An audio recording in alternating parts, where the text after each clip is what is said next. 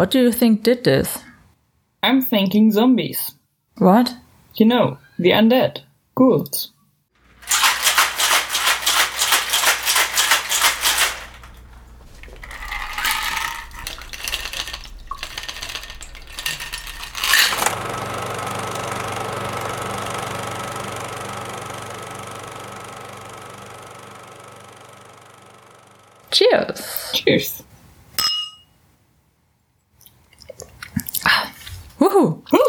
Wow. Ah, es ist verdammt viel rum. Oh. Es ist hart, ne? Ja, Und es passiert wahnsinnig viel da drin. Weil da verdammt viel drin und ist. ich habe nicht mal, ich habe da nicht mal ein Overproof mit bei. Puh. Ich habe ganz ehrlich auch nur zwei äh, Rums jetzt rein, weil ich mir dachte, ich hau da keine vier rein, sonst, sonst nibbel ich echt ab. Also ich habe die, die drei, die ich habe, ich habe mir jetzt tatsächlich auf dem Flug nochmal, also ein kurzer Exkurs. Ich bin die Lauren und ich lebe in einem Land, in dem es keine anständigen dunklen Rums gibt. Äh, ich bin die Madeline und da ich Teile von Laurens Bar übernommen habe, kenne ich diese Probleme nicht. Ich habe tatsächlich, als wir ursprünglich aufnehmen wollten, alle möglichen Supermärkte und auch größere Supermärkte und auch so Getränkemärkte und die haben alle nur Captain Morgens, was kein Rum ist und sich auch nicht so nennen darf. Ah. Was bei Rum sehr schwierig ist, weil ich glaube, die, ähm, die Voraussetzung, dass du dein alkoholisches Getränk Rum nennen darfst, ist, dass es eine gewisse Reinheit an Zuckerrohralkohol hat. Ja. Das ist alles. Also es ist das Relaxeste, es ist viel schwerer, dich Ja, Whisky zu nennen oder irgendwas. Rum ist richtig einfach. Das ist wie wenn sich etwas nicht mehr Wodka nennen darf. Das ist wirklich, es ist ein Warnzeichen. Ja, Und dann habe ich halt äh, Bacardi gefunden. Und irgendwann habe ich dann auch einen dunklen Rum gefunden, der auch reiner Rum war, aber es war so ein No-Name-Ding. Hm, okay. Und aus dem habe ich dann auch das, das Verlernum gemacht, also den gewürzten Rum. Und äh, dann habe ich klugerweise mich dazu entschieden, dass die Aufnahme noch mal eine Woche verschoben wird oder zwei. Ja, äh, was, was heißt entschieden? Du hattest ja nicht so die Wahl. Die Lauren hat sich nämlich geprügelt. Sozusagen. Laurina hat vor lauter Euphorie jetzt äh, äh, im höheren Team auch manchmal spielen zu dürfen, sich beim letzten Training vor der Sommerpause eine Gehirnerschütterung zugeholt. Und zwar so eine, wo einem, einem stundenlang schlecht ist. Aber ich möchte nur erwähnen, zwei Jahre Vollkontaktsport, erste Gehirnerschütterung. Ja, aber trotzdem, die Wetten laufen schon, wann wir dann die erste Crime in Sports Folge über dich haben, ne? Hä? Grace. Grace! Aber jetzt geht's bergab. Jetzt kommt dann demnächst Crack und was weiß ich. Du weißt ja, wie es ist. Ja, der, der. Aber auf jeden Fall habe ich mir dann äh, am Hamburger Flughafen noch Plantation geholt. Das heißt, ich habe jetzt einen guten und der ist da jetzt auch mit drin. Aber ich habe trotzdem, also jetzt von dem auch am meisten genommen. Genau. Ähm, äh, zu dem Drink, wir werden, sind auch gar nicht beim Film, aber zu dem Drink gibt's tatsächlich was zu erzählen. Wir haben ein, ein Zombie-Rezept. Und viel komplizierter, als ich dachte, ehrlich gesagt. Ja, äh, das ist- das Ding ist mit dem Zombie ist, Zombie ist in der Tiki-Bar-Kultur und das ist der Südsee-Inseln-Kitsch der amerikanischen, ich glaube, 60er, 50er, 60er Jahre. Kulturell absolut nicht richtig. Dazu gehören Hawaii-Hemden und Stolas und irgendwas Ja. leider wirklich gute Cocktails. Und da gab es eine Bar, die in Zombie gemacht hat und die haben das Rezept nie rausgerückt. Das heißt, Zombie ist eins der wenigen, einer der wenigen Grundcocktails, wo es tatsächlich komplett in Ordnung ist, wenn 200 Bars absolut verschiedene Rezepte haben. Es gibt so ein Ah, paar okay. Sachen, die immer drin sind. Also eigentlich hat man immer Absinth mit bei, äh, Gra Grapefruit, Zimtsirup und so ein Spaß und Verlernung. Und mindestens zwei bis vier Rumsorten. wenn nicht 18. Äh, es ist immer ein richtiger Brecher, aber an sich, also da kann man echt viel rum, ähm, rumexperimentieren. Den jetzt habe ich, der ist aus dem Tiki-Cocktailbuch von meinem Bruder. Ich frage ihn dann nochmal nach dem Titel. Und eigentlich so der, der Standard, auf den man sich größtenteils geeinigt hat. Ich muss auch sagen, ich war ein bisschen äh, skeptisch, weil einfach sau viel drin ist. Also der äh, Zimtsirup, äh, Grenadin und dann ist da die Grapefruit und dann eben die tausenden Rums und am Ende kommt auch noch irgendwie Bitters und dann noch so ein Minzzweig. Aber es funktioniert super gut. Also der ist richtig, richtig stark und wie gesagt, ich habe jetzt schon auf einen Rum dann auch verzichtet, aber immer noch also irgendwie schön rund. Und es ist halt ein wirklich gut abgeschmeckter und auch mit so Sachen, ja. wo man das. Ist gut. Wo man das nicht denken würde. Und mhm. obwohl da jetzt zwei verschiedene Sirupe drin sind und Falernum ist ja auch gesüßt, ist der nur rund nicht süß. Mhm. Und es, es, es trägt alles zu den Rums bei, statt mhm. sie zu übertönen. Genau, also ja. ein großartiger Cocktail passt auch zu unserem Film, finde ich. Da ist auch sehr viel drin zitiert. Ja, ja. Aus einer e vergangenen Ära. Und es trägt dazu bei. Ja, und äh, wenn wir vom Zombie-Cocktail äh, hunderte verschiedene Varianten haben können, dann können wir das auch vom Zombie-Film. Und Jim Jarmusch hat sich gedacht, boah, das ist das Genre, das ich mir auch nochmal annehmen möchte. Und ich muss sagen, ich finde es interessant, weil ich habe diesen Film jetzt vor über einem Monat gesehen, weil er hier ja früher rauskam als in Irland. Und ich habe mich noch am meisten, als ich mich vor äh, zehn Minuten oder so an die Notizen gesetzt habe, wieder, am meisten noch an meine Gedanken durch den Film, nach dem Film erinnert, also quasi die Metaebene, die der angestoßen hat, weniger an den Film teilweise selbst, dann war es wirklich so, hä, wie kam ich denn? Ach ja, genau, da war das. Ach ja, da war das. Also, äh, es war für mich jetzt eher so ein Film zum Nachdenken und Zelebrieren des Genres, weniger ein Film, bei dem mir so viele Szenen so präsent blieben, muss ich leider schon mal zugeben. Auch wenn ich ihn eigentlich gut fand. Ich muss auch sagen, ich fand ihn richtig gut. Ich hatte richtig Spaß und ich kenne äh, von den Referenzen jetzt relativ viele nicht. Ich mag Jarmusch. Ich habe ja. das äh, wird dir jetzt wehtun. Ich habe noch nicht so viele Jarmusch-Filme gesehen. What? Obwohl ich alle, die ich gesehen habe, absolut geliebt habe. Ich weiß nicht, wie das passieren konnte. Okay. Und er hat halt auch mit Only Love is Left Alive einen meiner absoluten Lieblingsfilme gemacht ja. und äh, auch wieder ein Genrefilm anders interpretiert. Ja, wunderschön. Und ich war da mit einer Freundin drin, ähm, die mit mir studiert und ich dachte mir schon so, also habe auch anderen Leuten so gesagt, ja, ich gehe da rein, aber der wird dir wahrscheinlich nicht gefallen. Wir gehen dann in Spider-Man so. Und bei der war das so, ach, ich glaube, der gefällt das auch. Hm. Und wir saßen da drin und das war so ein kleines, so ein Art-Kino Art ein bisschen. Und wir haben den richtig gefeiert und das Kino hat den richtig gefeiert. Und hm. alles, wo ich sofort gemerkt habe, dass das wahrscheinlich zumindest die Leute, die in einem großen Kettenkino in einen Zombie-Film gehen wollen, absolut Kacke finden an diesem Film oder Kacke ja. finden werden, war ich so, oh, das ist so geil, wie gestellt die Dialoge sind ja, äh, und diese, äh, wie hölzern diese sozialen Interaktionen sind, weil hm. Das bei mir im Leben auch so ist und ich finde das so gut, wie künstlich, künstlich das alles ist. Ja. Und ähm, wie mit ein paar Sachen da rumgespielt wird. Mhm. Aber ja, es ist es ist ein Film, der vieles vereint und ich verstehe aber, was du meinst mit, dass man dass mehr darüber, dass man danach sich mehr daran erinnert, was er angestoßen hat, als seine eigene Szenen. Also der wäre natürlich visuell gut und ja. technisch hm. super und schön und vom Schauspiel super, hm. bis auf an den Stellen, wo es nicht gut sein sollte.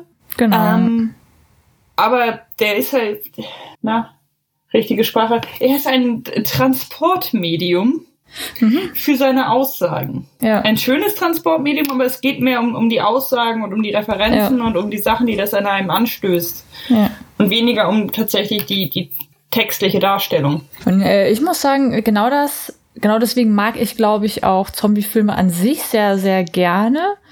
Und genau deswegen mochte ich auch den, weil er hat halt extrem viele Ebenen, finde ich. Und er kommentiert einerseits Zombie-Filme an sich, kommentiert dann die auch Fun ja, was heißt Funktion, aber quasi das, was mit Zombie-Filmen oft gemacht wurde, weil das Interessante an Zombies ist ja eigentlich, dass sie eher so ein, was glaube ich ziemlich bekannt ist und auch einleuchtend, Zombies an sich sind ein sehr, sehr simples Symbol. Ähm, entweder für, keine Ahnung, Atomkraft, ich denke so an Lenzi, Fulci, die äh, alten so äh, 80er italienischen Zombie-Filme vor allem, die mag ich am, eigentlich am liebsten. Oder eben so Konsumkritik etc., dann bist du mehr so bei Romero. Und ähm, bei denen geht's ja eher darum, weniger die Zombies an sich zu behandeln und auch nicht deren Gesellschaft, genau, die haben sie ja nicht, sondern die quasi so als Stimuli in die eigentliche Gesellschaft, die menschliche, in die Zivilisation reinzustoßen, einfach mal zu gucken, wie reagieren die. Und da war eben diese typischen Ängste, die gerade prävalent sind, je nachdem Kapitalismus etc. pp. und die Probleme quasi zu symbolisieren. Und was ich da jetzt cool fand, dass genau diese normalerweise behandelte Reaktion auf die Apokalypse und damit halt diese Bedrohung, also was auch immer die Zombies dann gerade stehen, ja normalerweise mit viel Action und Blut etc. ausfällt, man dann quasi guckt, was bleibt von dieser Zivilisation eigentlich noch übrig, was was belässt uns eigentlich noch dabei, dann Menschen zu bleiben auch.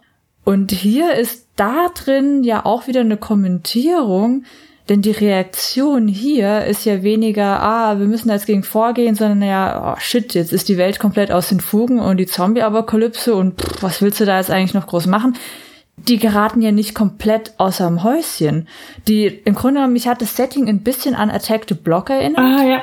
Weil wir sind in so einer, in so einer Kleinstadt und da kriegt halt sowieso je, nur jeder was übers Radio vielleicht mit. Man ist ein bisschen abgeschotten von allem. Jeder lebt da so ein bisschen vor sich hin. Man trifft sich halt so im Diner und da kommt dann die Zombie-Apokalypse rein und diese Lethargie, diese dieses Abgestumpftsein, auf das man dann teilweise reagiert, oder die andere Reaktion ist, man verliert sich vollkommen in der Panik und geht dann quasi freiwillig da drin unter.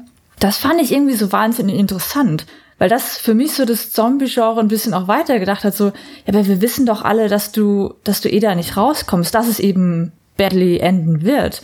Und das fand ich irgendwie mal interessant. Ja, und ich mochte, ich finde zum einen, dass es deswegen voll der gute Sommerfilm ist. Mhm. Weil Sommer einfach unglaublich lethargisch sind und, und dieses, dieses Kleinstadt-Setting und alles ist ein bisschen langsamer als sonst. Ja, ja. Und es, es gibt ja, es gibt ja die, die, die Prepper, die, oder nicht Prepper, aber ne, den Filmnerd, der alle Zombie-Filme gesehen hat und in den Hardware-Store geht. Und auch das bringt nichts. Und das ja, genau. fand ich halt ganz nett, weil es halt von diesem, wie ich auch finde, sehr amerikanischen Ding von, mhm. Wir ziehen uns zurück in unsere Burg und mein Haus ist meine Burg und ich habe 2000 Waffen und ich werde mich hier verteidigen und dann klappt das und dann fahren wir mit dem Auto nach Mexiko oder was weiß ich, ne? Oder dann kommt das Militär und haut uns hier alle raus. Mhm. Ich fand es halt sehr gut, dass es das gerade nicht gibt und dass es, ähm, ja. obwohl die, die Zombies ja jetzt schon ziemlich klassisch waren und auch langsam waren und so, ja. ähm, die hatten so ihre kleinen Tweaks, also die hatten dann halt, ne, die wollten Coffee oder Wi-Fi und es wurde aber auch nicht zu sehr überzogen. Also es war ein eindeutiger Gag des Gags willen, aber sie haben natürlich trotzdem auch ein bisschen an den Menschen rumgenagt. Mhm. Das finde ich einen coolen Punkt, was du gerade gesagt hast, weil ja, du hast recht, das ist so dieses typische amerikanische, wenn wir so viele Waffen haben, dann werden wir es schon irgendwie überleben. Ja, wirst irgendwie nicht und selbst wenn die Zombies noch so langsam sind, das bringt dir nichts. Von daher, du hast recht, ich glaube, da steckt auch ein bisschen Kritik an dieser typischen amerikanischen Waffenfanatheit, weil nur weil du mehr Waffen hast, heißt es nicht, dass du sicher bist. Teilweise auch im Gegenteil. Und das Radio hat halt irgendwann, also die eine Person, Figur, hm. ich will jetzt nicht spoilern, aber das, äh, das Raushauen oder mhm. es, es, es wird jemand aus dieser Situation entfernt. Mhm passiert bei einer Figur nicht so, wie es üblich ist und es gibt nicht ja. den Radiokontakt zu irgendwem, es gibt nicht die Hoffnung auf das Militär und diese ganze, ähm, wie heißt der Film mit Will Smith und dem Schäferhund im verfallenen New York? Äh, I am, Will I am, nein, irgendwas mit I und M und I'm left, the last one, ich habe keine Ahnung, irgendwas mit I. I'm Legend? I'm Legend. ja. Genau, und es, es, es gibt nicht diesen manchmal finde ich dann doch sehr ekligen, oh, es gibt eine Frau hier. Lasst uns die Menschheit wieder aufbauen. Ja. Und, und nicht, wie gesagt, nicht militärisch, nicht ähm, keine Hoffnung, mhm. aber ohne dass das schlimm ist. Ja, ich fand, ähm, er hat ja sehr, sehr bewusst das Zombie-Genre als quasi Basis genommen und ähm, äh, ich würde für mich äh, wir, wir spoilern jetzt einfach mal, weil du kannst über den Film sonst nicht reden. Also ab jetzt, äh, hm? Spoiler! Äh, Spoiler! Äh, naja, was heißt, eigentlich so viel kannst du gar nicht mal richtig spoilern, weil der Film, wenn man ganz ehrlich ist. Äh, also es gibt ja quasi so eine Halberklärung dafür, was mit der Zombie-Apokalypse ist. Äh, du hast ja diese Umweltkrise aufgrund des Frackings, dass die Erde tatsächlich halt aus ihrer eigentlichen Achse gerät und dadurch dann halt alles komisch wird und du bist in diese surreale Welt, wo die Tage plötzlich länger sind und sowas dann geworfen. Das mochte ich voll am Anfang. Das, das fand ich irgendwie auch ganz cool, so als Setting an sich, von wegen so, hey, die Welt gerät aus ihren Fugen.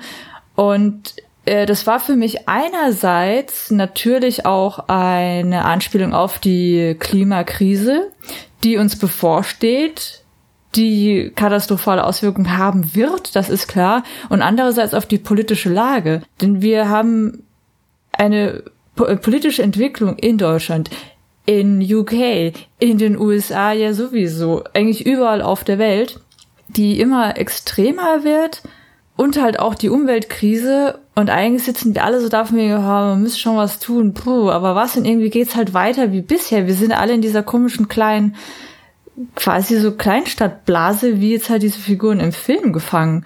Und ich glaube schon, dass das auch so ein bisschen ähm, so eine Allegorie darauf sein sollte. Ich glaube auch.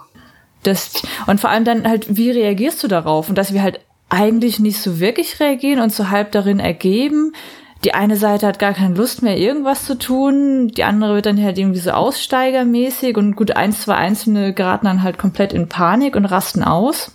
Und äh, das fand ich auch ganz cool, weil ähm, Chloe Sevigny, ich weiß ja. bis heute nicht, wie man ihren Namen ausspricht, aber ich, ich würde Savigny sagen, aber ich Savigny. weiß Savigny? Aber das, ich glaube, das ist, wenn man das so schreibt.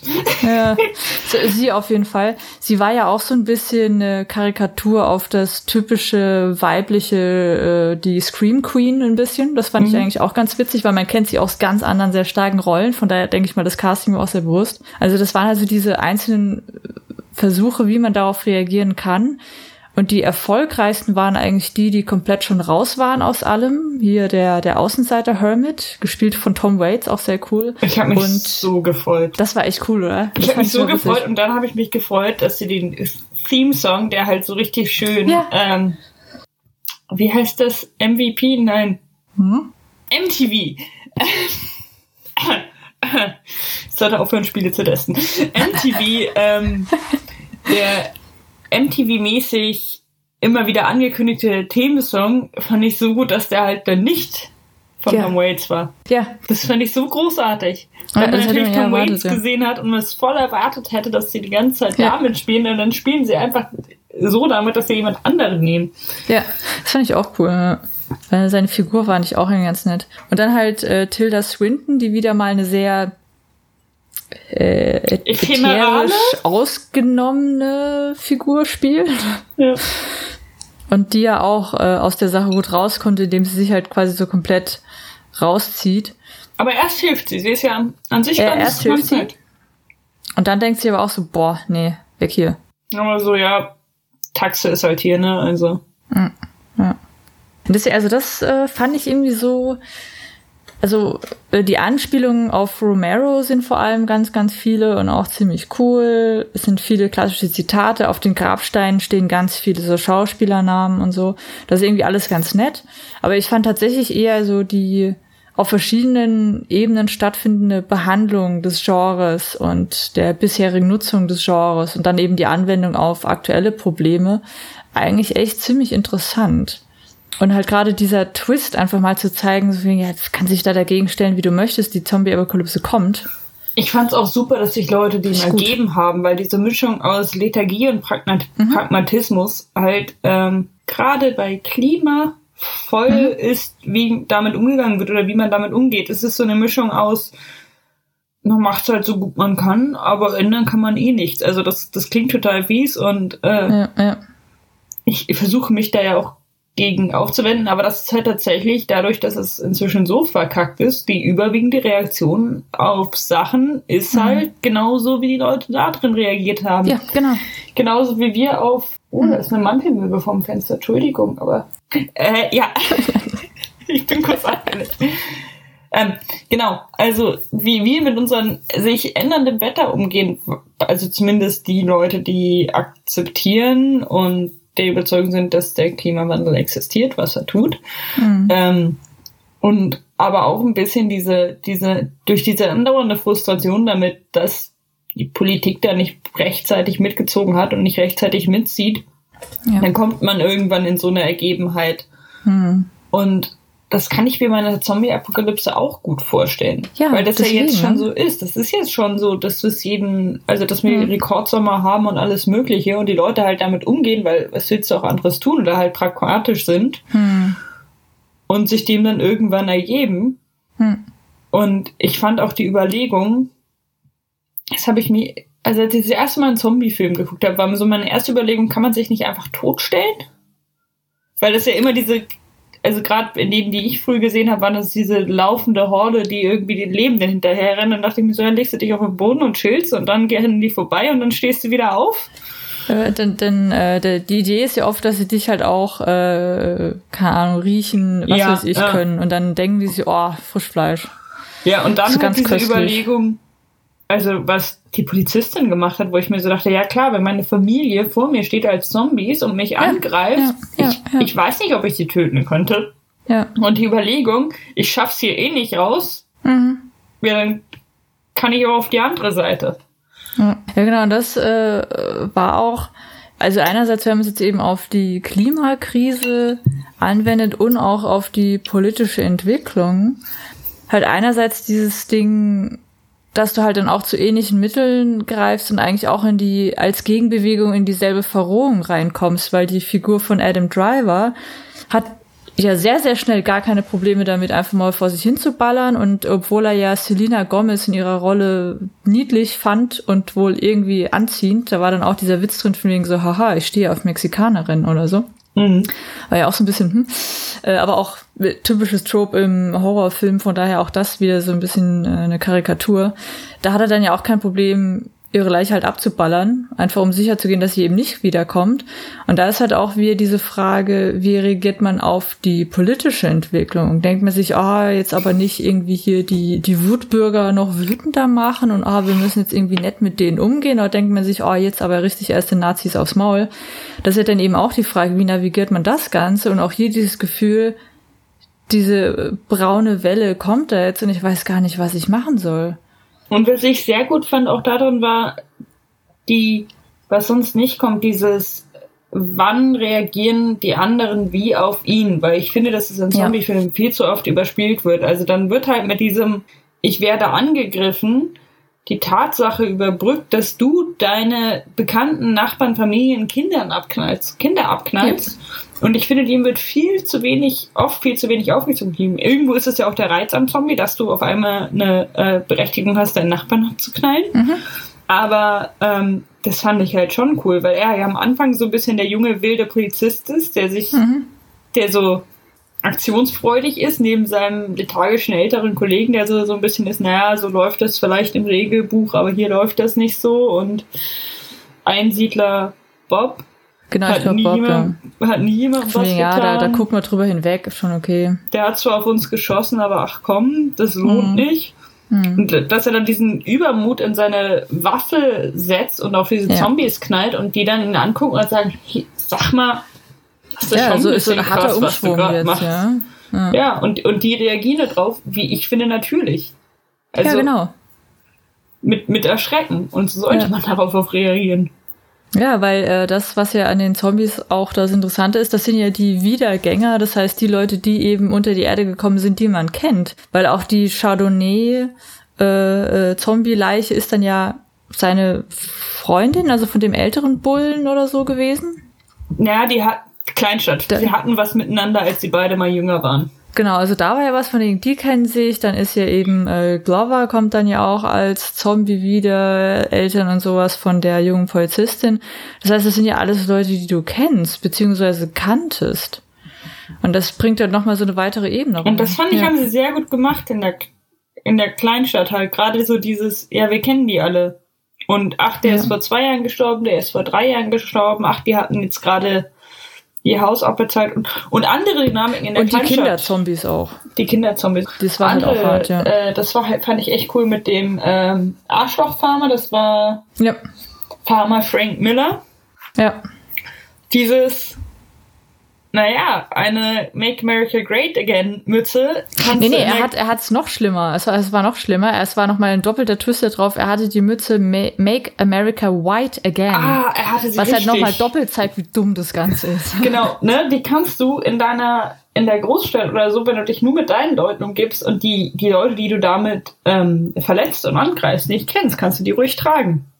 Und wenn du aber im Diner sitzt und neben dir sitzt dein Nachbar, der dich auch schon jahrzehntelang kennt, Hm. dann hat dir selbst äh, Frank Miller, der ist der wirklich Frank Miller? Ja, weil halt Anspielung wieder mal. Ja. Siehst du, so lange dauert es bei mir manchmal mit den Anspielungen. ähm, die hat er, also sogar das, der Arschloch-Charakter hat dann das Gefühl gehabt, er müsste sich rechtfertigen vor Mhm. seinem Nachbarn und so ein, ich meine das ist ja nicht, also du Ja. bist ja einer von den Guten und sein Nachbar dann, oder was heißt Nachbar, aber ne, Kleinstadt, Kleindorf, der komplett ist nur so ein, ach komm, vergiss es einfach Arschloch. Ja. Ja, aber genau da halt auch wieder diese Kommentierung drin, äh, wenn es eben auf die politische äh, Ebene auch wieder geht, dass solche Leute dann halt auch derartig wählen, obwohl sie es vielleicht gar nicht mal ernsthaft so meinen, wobei er schon als auch Rassist gezeigt wurde, aber eigentlich auf der alltäglichen Ebene doch erkennen, dass es falsch ist, aber halt aus welchen Gründen auch immer, aus Angst um seine Farm, unbegründete Angst um seinen, was weiß ich, wie keine Arbeitsplatz oder sowas, halt trotzdem dann immer noch sowas wählen und sowas unterstützen, obwohl sie eigentlich irgendwie auch merken, dass es nicht richtig ist und damit halt diese ganzen Krisen überhaupt heraufbeschwören und dass halt auch da die Außenwelt relativ machtlos gegenübersteht, beziehungsweise halt auch mal nicht eingreift und sagt, sorry, es macht überhaupt gar keinen Sinn und du produzierst gerade mehr Unheil für unser Land, was du hier angeblich so patriotisch verteidigen möchtest, wie irgendwie diese Flüchtlinge und was weiß ich, vor denen du Angst hast. Ich hätte das mal mit un unpatriotischen Leuten, an sich eigentlich unpatriotischen Leuten, die halt dann irgendwann in die Richtung gingen. Hm. Und wo du dann halt auch im Gespräch gemerkt hast, das ist eine unheimliche Angst oder Unsicherheit. Und ich weiß, das sind Klischeefälle und es gibt bestimmt auch Leute, die das aus vollster Überzeugung und ohne Angst wählen. Aber für mich, also in dem bestimmten Fall, in, in meiner Erfahrung war es halt wirklich jemand, ähm, bei dem diese Überzeugung sich entwickelt hat. Zum einen durch, blöd gesagt, Leute im Umfeld, Ja, ja, aber so ist es halt, ja. durch ein zurückgelassen fühlen, äh, ein verloren fühlen und eine Unsicherheit, die empfunden wurde. Und wenn du dann halt selektive Wahrnehmung hast, die jeder von uns hat, Mhm. und dadurch natürlich und auch durch irgendwelche Algorithmen und was weiß ich noch, dein, dein Nachrichtenkonsum das immer weiter befeuert und du, dein Gehirn ist ja tatsächlich kaum in der Lage, Informationen, die deinen Überzeugungen widerspricht, sich zu merken oder anzunehmen. Hm. Das erfordert viel mehr Arbeit und ist viel erschöpfender und, und fühlt sich für dich einfach weniger logisch an. Und das ist nicht Mhm. was Rechtes oder was Linkes, das ist einfach was Psychologisches, was da aus Selbstschutz ist. Und wenn sich Ja, das dann immer so weiter befeuert, genau, dann Mhm. geht's halt irgendwann in eine Richtung. Und das war dann aber ein, halt dieses klassische, ich habe nicht mit den Personen im Einzelnen ein Problem, ich habe nicht mit Schwarzen ein Problem, ich habe nicht mit Nichtdeutschen ein Problem, ich Mhm. habe nicht mit POC oder Geflüchteten oder irgendwas ein Problem. Und dann kommt Aber. immer das Aber. Hm. Und, und dann kommt halt die wirtschaftlichen Auswirkungen, die Rechte und dann irgendwann so Ja, abstruse Sache wie, ach, Deutschland hat sich nach dem Krieg, den es als Land mit einem damals, mit einer damals gewählten Regierung verursacht hat, ja auch wieder selbst zusammengerissen, was sie halt nicht getan haben. Ja, richtig. Und ja, es wird halt auch äh, unterschätzt, wenn man aus so einer Situation der Unsicherheit etc. herkommt und dann halt genau in dieser Bubble etc. noch ist. Es ist halt auch viel einfacher und auch angenehmer, wenn man das dann alles projizieren kann auf eben die anderen. Und es ist nicht halt unbedingt außen Faulheit. Das ist einfach, es klingt dann für dich logisch und das ist auch viel, also gerade bei Klimawandel ist es, äh, das hat äh, MyLab mal ganz gut zusammengefasst, fand Mhm. ich. Es ist falsche Wissenschaftskommunikation über Jahrzehnte Mhm. mit einer schlechten Allgemeinbildung, dann noch mit Leuten, die schlechter gebildet sind. Dann haben wir fast nur AkademikerInnen als Politiker Mhm. und noch Lobby und Geld und was weiß ich. Und das kommt dann alles zusammen in einen riesigen Brei, wo es für jemanden, der sich damit nicht von sich aus beschäftigt, so wie es ist, keinen Sinn macht. Wo so Sachen genau. wie an Sicherheit grenzende Wahrscheinlichkeit für jemanden, der das nicht gewohnt ist, heißt halt, dass man sagt, naja, aber die sind sich ja nicht sicher. Und es das heißt aber eigentlich, naja, an Sicherheit grenzende Wahrscheinlichkeit mhm. ist halt auch Gravitation. Also es ist ja. sicher. So sicher, wie wir uns sein können. Aber das, das ist halt gerade bei so Themen echt schwierig. Und das fand ich da auch ganz schön, weil halt diese großen Worte wie Fracking oder so genutzt wurden. Mhm. Und äh, ich glaube, irgendein Erwachsener meinte dann irgendwann so, ja, ob das wirklich das beeinflusst hat, man weiß ja nicht. Und die Kinder waren aber alle schon voll auf diesen, ja, na klar ist das so Ding. Hm. Ja. Ja, es ist halt schwierig. Und auch hier, äh, ich habe das Gefühl, das Bewusstsein dafür, wie schlimm und gravierend die Folgen sein werden, ist so langsam ein bisschen durchgesickert. Und weil es aber halt auch so lange gedauert hat, dass es eigentlich auch schon wieder zu spät ist, gleichzeitig eben auch eine Lethargie. Dass man eben auch sagt, so, okay, jetzt kann man auch nichts mehr machen und deswegen, warum sollte ich jetzt versuchen, dies und jenes zu tun? Warum sollte ich jetzt weniger konsumieren? Bringt doch eh nichts mehr. Und dann halt immer diese Ausrede, ja, China ist ja am schlimmsten von allen, wo ich mir auch denke, ja, das sollte uns aber doch nicht davon abhalten. Und sollten wir Deutschen, die nicht angeblich immer so unglaublich stolz darauf sind mit unserer äh, Engineering und was für sich, dann nicht auch eine Vorreiterrolle einnehmen? Ach nein, dafür sind sie uns dann auch wieder zu fein. Das finde ich halt gerade auch so schwierig. Weil ja. jetzt sind wir irgendwie an dem Punkt, dass man auch sagt, ja, okay, jetzt ist ja eigentlich eh schon wieder zu spät. Dann können wir ja auch weitermachen wie bisher. Und dann halt dieses geile Gemeckere der älteren Generationen, die dann die halt anfangen. Haben. Ja, genau, die dann halt anfangen, irgendwie die Jüngeren anzufeinden, von wegen, oh, muss man das so machen und, oh, und ihr seid doch hier, ihr interessiert euch doch eh nur für eure Handys, bla bla bla. Da geht dann dieses ganze Millennial-Gebäsche los, wo ich mir auch denke, also ihr solltet mal mit euren Ratschlägen und Maßregelungen mal ganz ruhig sein, denn ihr seid die Generation, die es für uns alle verbockt hat. Wir müssen das Ganze ausbaden und sorry, wir wissen halt auch noch nicht so ganz wie und es ist einfach mal auch überfordernd und gerade halt für die jungen Generationen, die nach mir dann auch kommen, natürlich sind wir halt irgendwie auch angebissen, haben keinen Bock mehr da drauf. Also das, das trägt mich so. Zum Millennial-Gebäsche, wir sind, ich weiß, das sagt jede Generation, äh, ja, wir haben, oder jetzt ich persönlich, ich habe sehr viele Möglichkeiten. Ich habe einen großen Rückhalt, eine große Unterstützung. Hm. Ähm, ich habe wahnsinnig viele Wahlmöglichkeiten. Hm. Ich habe gleichzeitig, wird von mir wahnsinnig viel erwartet, weil ich ja diese mhm. ganzen Möglichkeiten habe und das ist auch bei Jobs und was weiß ich, du fängst halt jetzt den Job nicht mehr an, sondern bei jedem Job, bei dem du dich bewirbst, musst du fünf Jahre Erfahrung haben. Und ich habe nur Sicherheit. Ja. Also ich, genau, und das wird bei mir im Umkreis wird das dermaßen gefeiert, wenn jemand einen unbefristeten Vertrag hat. Ja. Und es ist so selten. Und ich kenne jetzt auch Leute, die seit 10, 15, 20 Jahren arbeiten. Und mhm. es ist so, so selten. Und dann sitzen da die Leute daneben, die sagen, naja, aber ihr habt doch all diese Möglichkeiten. So, also, ja, haben wir und wir nehmen uns die auch. Aber es gibt so wenig Sicherheit, weil sich alles ganz schnell verändert. Und ähm, und die Sachen, die wir vielleicht gut können, die werden noch nicht so ernst genommen. Ja. Weil die Leute, die oben sitzen in bestimmten Firmen, noch nicht gerafft haben, dass das wichtig mhm. ist. Ja, genau diese ganzen Möglichkeiten, die haben nicht nur für dich aktuell einen Preis und werden einen sehr, sehr hohen Preis haben, sondern die wurden auch zu einem sehr, sehr hohen Preis von den vorherigen Generationen erschaffen. Und das wird halt gerade nicht mehr ganz in einem Kontext gesehen. Und wenn ich mir dann anhöre, dass dann so gesagt wird, so, äh, jetzt wollen die dann weniger arbeiten. Ja, weil das eine der Vorschläge von führenden Klimaforscherinnen ist, dass man halt auch mal weniger produzieren sollte und auch mal ein bisschen gechillter wieder vielleicht leben sollte, damit wir nicht schon nach einem halben Jahr die Ressourcen der Erde im Grunde genommen aufgebraucht haben und danach auf Pump leben. Der Tag war jetzt vor ein paar Wochen, glaube ich. Jetzt vor ein paar Wochen war der internationale, der von Deutschen war, von Deutschen war ja. vor ein paar Monaten. Ähm, ja und es ist auch ein totales Klassending. Also Auf dieses, jeden Fall. ich habe das bei Freunden mitbekommen. Wie gesagt, ich bin privilegiert, ich weiß das und ich bin da auch, das klingt so scheiße, ich bin da sehr dankbar für. Aber ich habe von Leuten, ich habe bei Leuten mitbekommen, es wird ja jetzt, es wollen sehr viele Leute studieren, weil du damit hm. ein geringes Maß an mehr Sicherheit hast.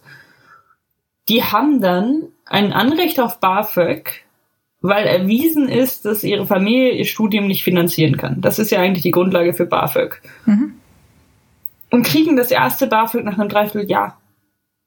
Ja, also BAföG ich eh Schweinerei teilweise. BAföG ohne, ohne, wenn du halt erwiesenerweise nicht die finanziellen Mittel hast, BAföG zu kriegen. Ja. Das System dauert ewig. Die haben es mittlerweile ein bisschen umgestellt, dass du auch über Eilanträge und sowas halt das Ganze auch schneller machen kannst und sie wollten es jetzt auch vereinfachen.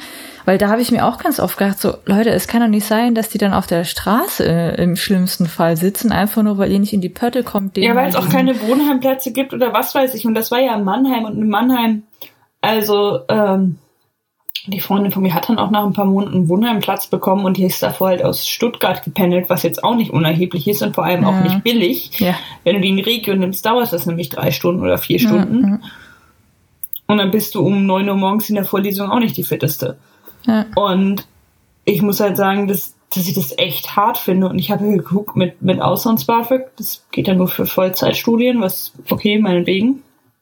Aber immerhin auch länger es, es gibt so absurde Sachen und allgemein ist diese ganze Scheiß, du hast ja all diese Möglichkeiten, das ist ein totales Klassending. Mhm.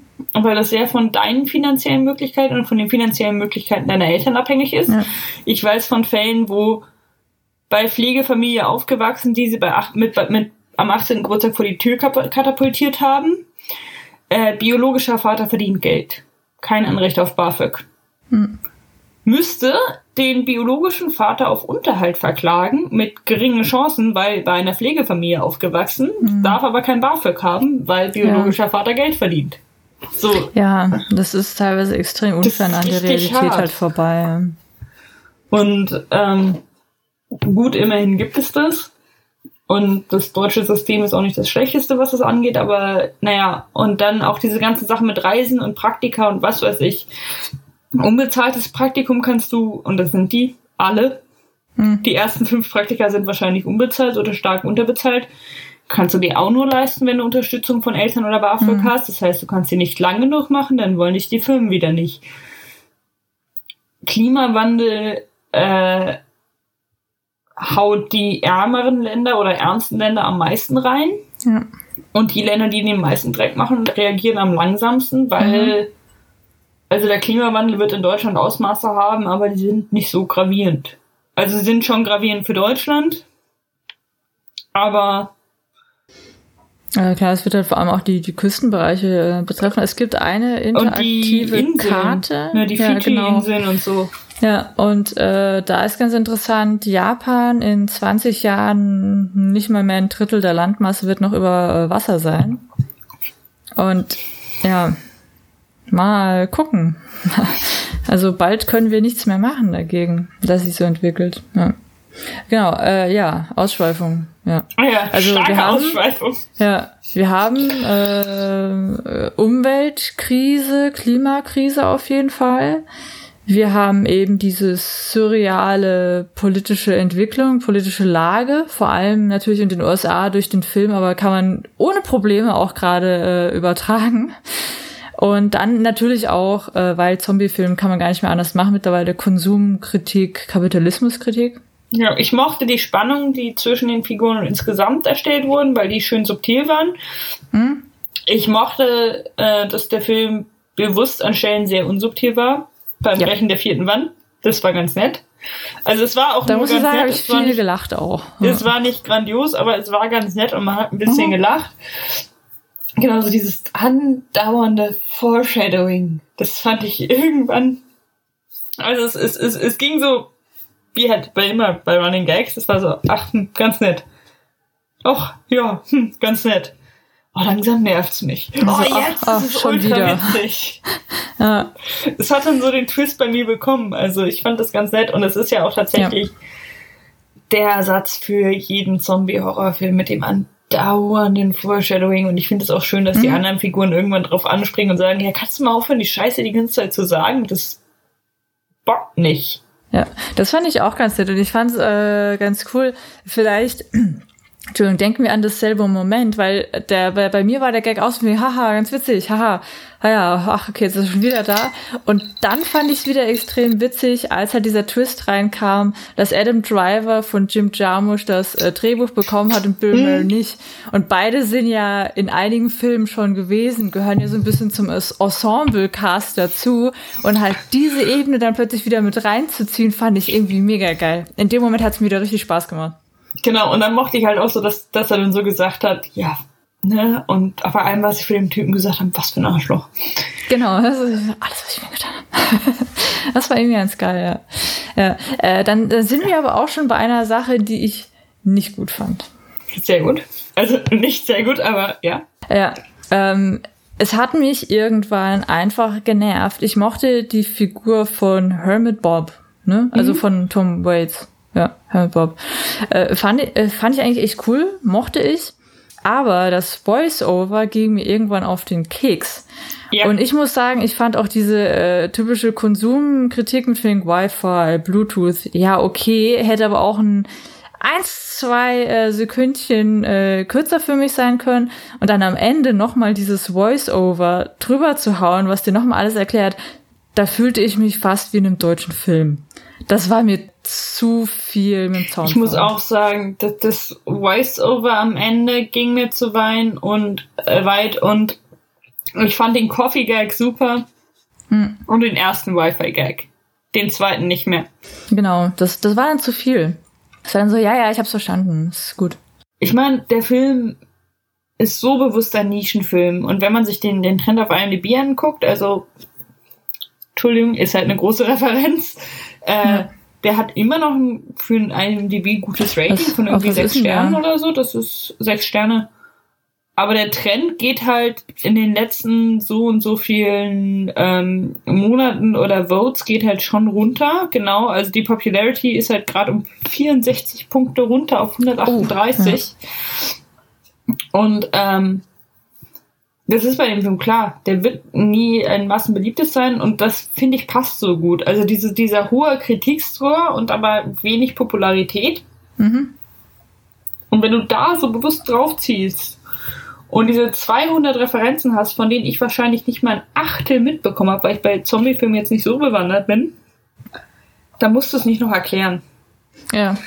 Ich mag an dem Film alle Dinge, die offensichtlich sind, dass Jim Jarmusch den Film macht, auf, dem Jarmusch, auf den Jim Jarmusch Bock hat. Und so dieses Genre zusammenfasst ja. und Re äh, Revue passieren lässt und in die moderne Zeit einbindet und damit spielt. Das, das mag ich alles. Mhm. Und was mich nervt, sind halt die Wiederholungen, die es ein bisschen massentauglicher machen. Ja, genau. Die sind halt wieder so eine, äh, so eine Zugänglichkeit quasi schaffen. Ja. Äh, weil ich mochte auch die typisch Jim Jarmuschigen, Jim Muscheske. Muschesken, äh, Aspekte mochte ich auch gerne, eben, dass er ruhig erzählt war, dass er sehr mit diesen unnatürlich gestellten Dialogen gespielt hat. Ich habe da ein Fable für die Musik war wieder fantastisch, auch oh, wieder von Squirrel, so seiner gut. Band.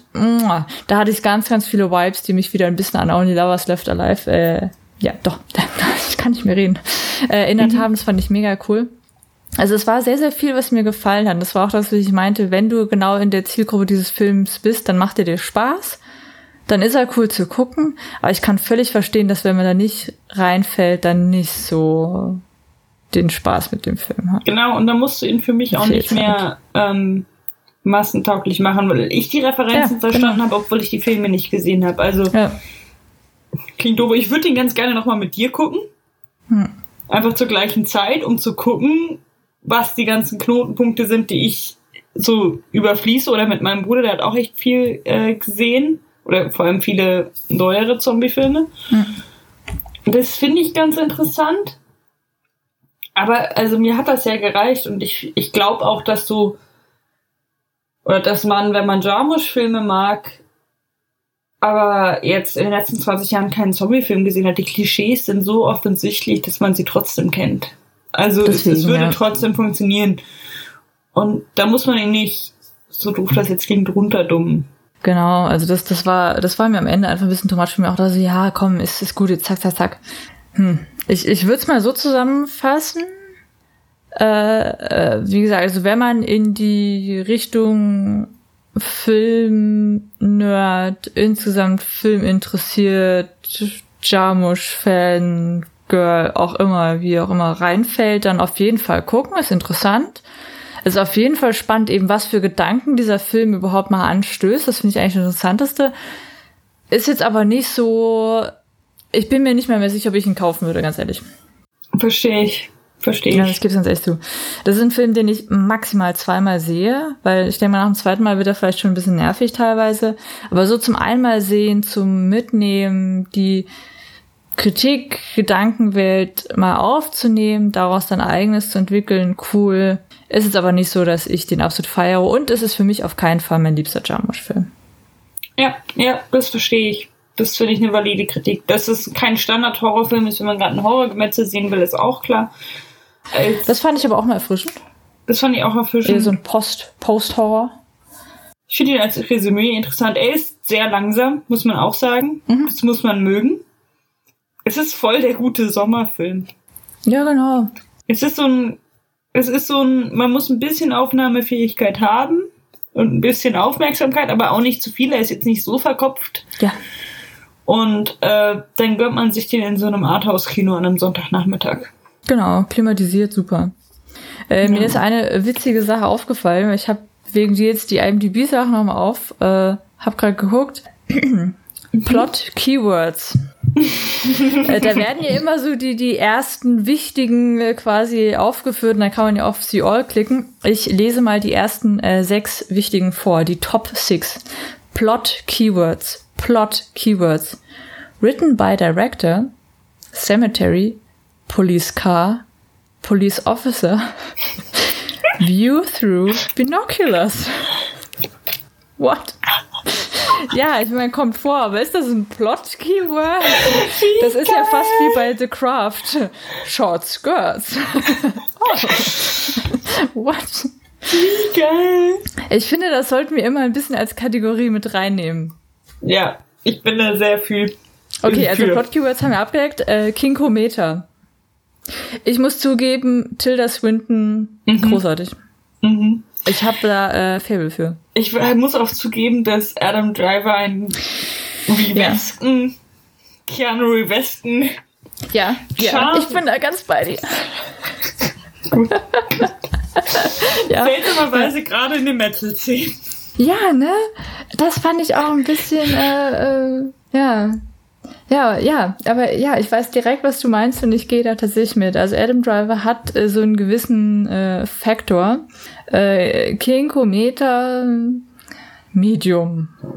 Medium. Ab und zu denke ich äh, so, mhm, es ist aber nicht so, dass es mega ausschlägt. Musikometer sehr hoch. Boah, also ja, auf jeden Fall, total ähm. Sind wir bei elf. Auch sowohl, sowohl Celebrities als auch tatsächlich Musik und äh, ja. Musikreferenzen und was weiß ich noch Sehr alles. Cool. Ich bin halt kein Musiknerd ja, in die ja, Richtung. Ich RZA dabei, nicht. Tom Waits etc. Das war schon echt cool. Auf jeden Fall. Wie gesagt, super Sommerfilm. Mhm. Einmal gucken. In meinem Fall ganz gerne nochmal mit, mit, mit spezifisch Horrorfilm-Nerds gucken möchte. Mhm. Also würde ich ganz gerne, weil ich äh, wissen will, was da für Referenten sind mhm. und mich dafür einfach interessiere. Das klingt jetzt ultra hipster, aber ähm, er ist ziemlich meta in seinen Auswirkungen. Also mhm. nicht im Gucken. Ich finde ihn auch durchaus ohne die ganze. Also er ist halt einfach meta, aber so, er ist auch so ganz lustig. Aber so im drüber nachdenken und drüber reden. Genau. Und das geht in die Meta-Ebene. Also für äh, Buch. Wie heißt das? Buchclub, Buchrunden? Lesezirkel. Lesezir ein Lesezirkelfilm. Ich überlege mir auch gerade, wenn man Genrefilm, also dass der für Genrefilm an der Uni oder insgesamt sehr interessant. Sehr interessant ist. Und ja, dass ja. es in diesen, also ne, wenn man ein, ein Seminar zu Horrorgenre macht, ich muss aufhören, in so Universitätskategorien zu denken, aber wenn du ein Seminar zu Horrorfilmen machst, das würde eigentlich super funktionieren, gerade vielleicht mal so als Abschluss. Dann, dann nimmst du den am Schluss, mhm, genau, als genau. Abschlussfilm und machst dann eine Abschlussdiskussion. Was nimmt dieser Film wie auf die Schippe? Was macht dieser Film, wie er es immer gemacht wird? Was macht er anders? Wie mhm, wird mhm. welches Muster übertragen? Da kannst du wunderbar mal durchgehen. Was ist eigentlich so äh, das Standardnarrativ bei Horrorfilmen. Äh, da würde ich dann auch wieder mal sehr äh, fantastisches Buch finde ich bis heute ähm, von Tudor. Oh, wie heißt das Buch? Ich hab's da drüben stehen, ich kann es von hier aber nicht lesen. Äh, ich werde es einfach mal verlinken. Ähm, der hat so ein bisschen zeitgeschichtlich angesehen, was behandeln Horrorfilme und hat quasi gezeigt, so 50er, 60er gab es eher so ein Closed Narrative. Dann kam Mad Scientist dazu, dann wurde es eher offen etc. Also hat quasi die narrative Struktur ein bisschen mit Zeitgeschichte verglichen, dann geschaut, wie begleitet Horror auch gesellschaftliche Entwicklung. Da könnte man da dann ein bisschen reingehen, so okay, was sind eigentlich so die typischen Erzählungen, dann eben gucken, genau, wo bricht der Film damit, was äh, zieht er auf welche Metaebene. Und da fällt mir gerade noch eine Sache ein, weil wir beide hatten jetzt ja eher so das Gefühl, dass der Film halt gerade auf den Metaebenen, die er aufzieht, gerade in der Anschlusskommunikation so seine Pluspunkte. Und wenn man das jetzt mal zurückführt auf die filmische Figur des Zombies, die ja gerade als so eine Stimuli-Figur wirkt. Von wegen, sie wird da reingeworfen. Das Interessante ist eigentlich die Reaktion der eigentlichen Welt, der eigentlichen Protagonisten, die eben stehen für Gesellschaft, für die Zivilisation, für unsere Werte.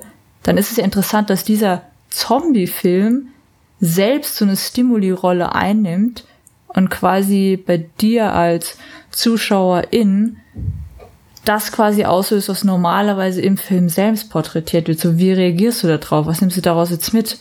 Das ist eigentlich interessant, dass da dieses klassische Zombie-Motiv auch wieder auf eine Metaebene gezogen wird. Hm. Hm. Also okay, ich mache den Doktor und dann halte ich ein Seminar dazu. Hm. Das ist eigentlich echt spannend. Das ist eigentlich echt spannend. Ja, da. Äh, da steckt auf jeden Fall noch mehr drin. Ja, äh, ja. Da ist, glaube ich, echt was zu holen. Ja, ja. Der ist, ähm, also ich habe mich ja mit Mafia-Filmen beschäftigt und da mhm. war es immer so, so doof das klingt, über Mafia-Film nach den Sopranos redet kaum einer, mhm. weil diese Serie das Genre so umfassend und so erschöpfend aufgearbeitet hat und mhm, so gut. Ja. Also gerade wenn es um die Cosa Nostra, also die amerikanische, mhm. ne, warte, nein, warte, italienische Mafia, das ist italienisch Mafia in, ja. in, Amerika, so rum. Ja, äh, wenn es darum geht, hat diese Serie über ihre endlosen Staffeln äh, sich damit so gut befasst und so viel aufgearbeitet, dass es tatsächlich von, von dem Mainstream-Genre zumindest als Abschluss begriffen wurde.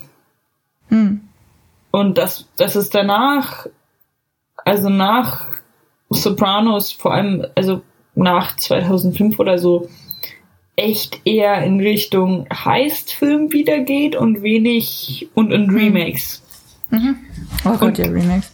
Und tatsächlich dieses Genre wirklich so auch die Reaktion von der Industrie war. Ja, das ist unsere Zusammenfassung. Hm. Wir spielen, es wurde quasi doof gesagt alles durchgespielt und äh, wir machen Remakes und wir machen andere Dinge und gehen in andere Richtungen und in hm. andere organisierte Verbrechen.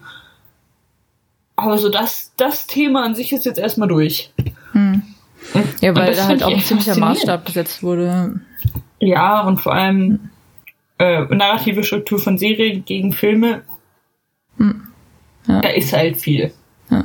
Wobei ich halt auch sagen muss, äh, weil dadurch, dass wir ja halb im Hinterkopf äh, immer noch geplant haben, halt jetzt dieses Jahr, was auch schon wieder zur Hälfte rum ist, äh, auch viel mit Vampiren zu machen. Ich habe jetzt auch im Nachgang eben viel, weil Vampire und Zombies sind so meine zwei Lieblingsmonster.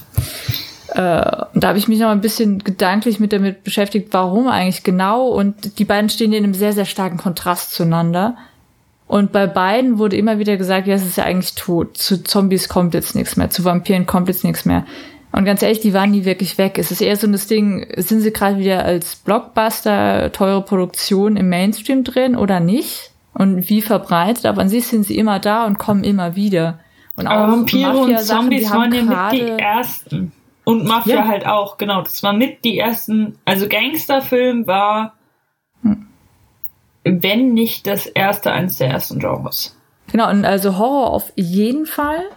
Und das Interessante ist, äh, ich weiß nicht mehr genau, wie es hieß, also bevor wir eigentlich den richtigen Film hatten, also mit auf Film, Filmen, äh, war ja vor allem die Projektionskunst eine der Vorgänger. Und da gab es ganz viel diese Phantasmagoria, hießen die, glaube ich, dass man auf ähm, so Rauch etc. halt Sachen drauf projiziert hat.